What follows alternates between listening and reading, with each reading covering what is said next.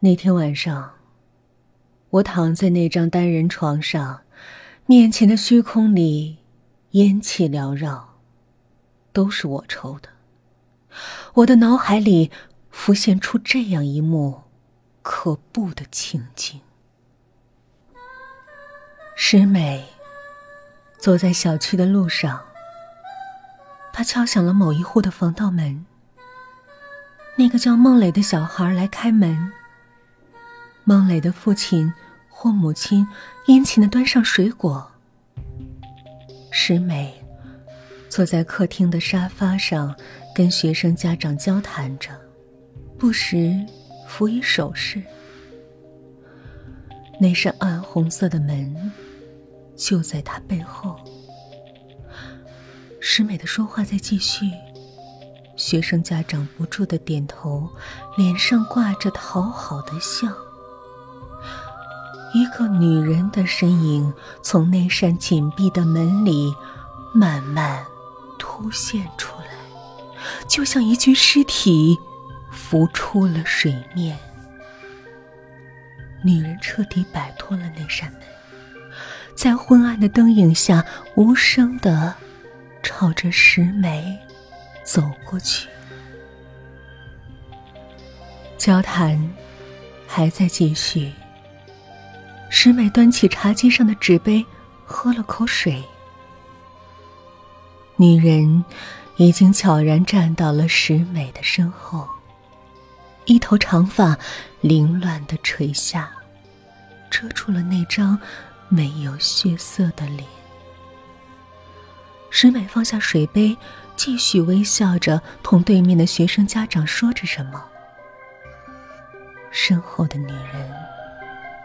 慢慢弯下了腰，把头扎进了石美的后背，然后一点一点的爬进她的身体，直至完全隐没。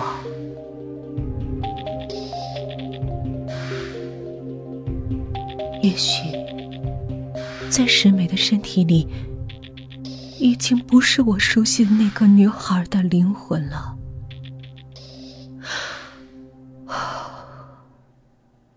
我拨通了石美的电话，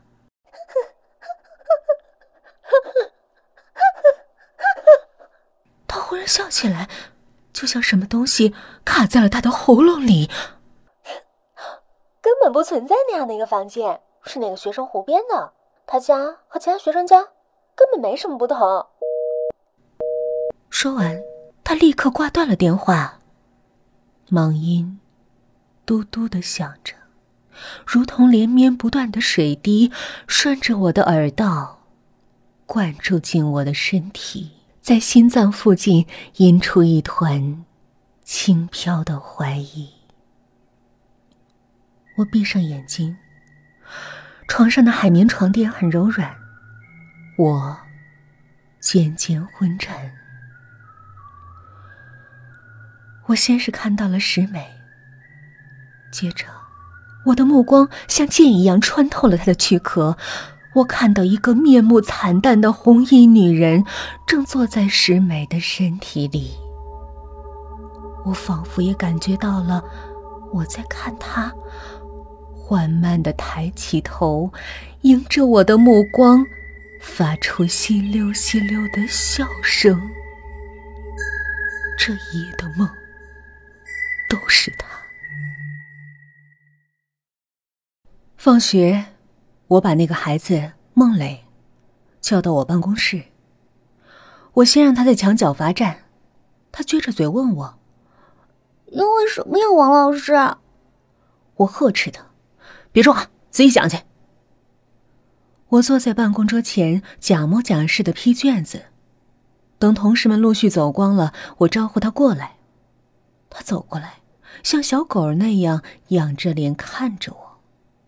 我说：“老师还是要了解一下那篇作文的事儿。你为什么撒谎，说你家有一间那样的房间？没有，你为什么要说？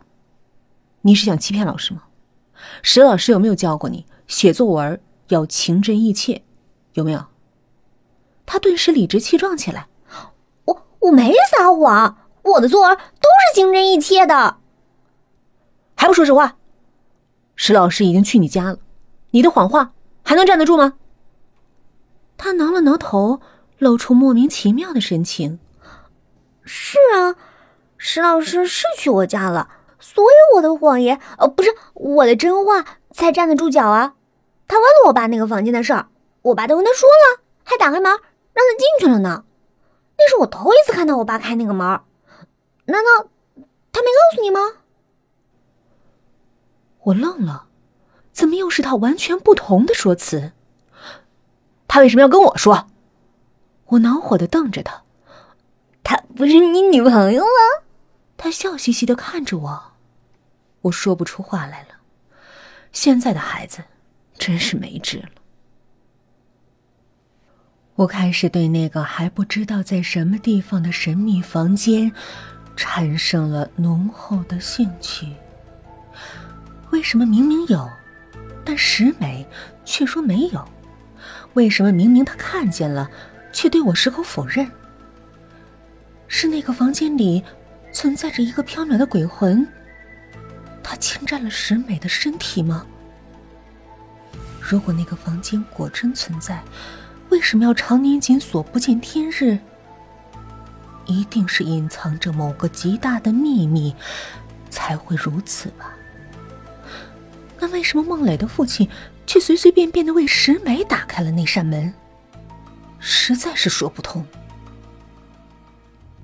我躺在床上，像插上了想象的翅膀，越飞越高。我仔细回忆着孟磊跟我说过的每一句话，忽然间，我的脑子中亮了一下，就像你走到一条伸手不见五指的马路上，忽然迎面有一盏车灯猛地照射过来，四下里一片雪亮。我猛然意识到，那个孩子的讲述里存在一个问题，只不过我一直没有注意。他从来没有提到过他的母亲，他总是说“我爸，我爸的”，但我妈一直都没有出现。这个发现瞬间把我的念头引向了一个阴暗潮湿的角落。我记得我曾经在一本杂志上看到过一篇小说，写的就是一个男人杀了他的妻子。然后把他的尸首砌进了墙壁。那个神秘的房间，那个终日紧闭房门的房间，那个能够进入别人身体的女人。天哪，这实在是太可怕了！这，这……我慌忙把想象的翅膀收拢起来，掀起被子，猛地盖在了自己的脑袋上。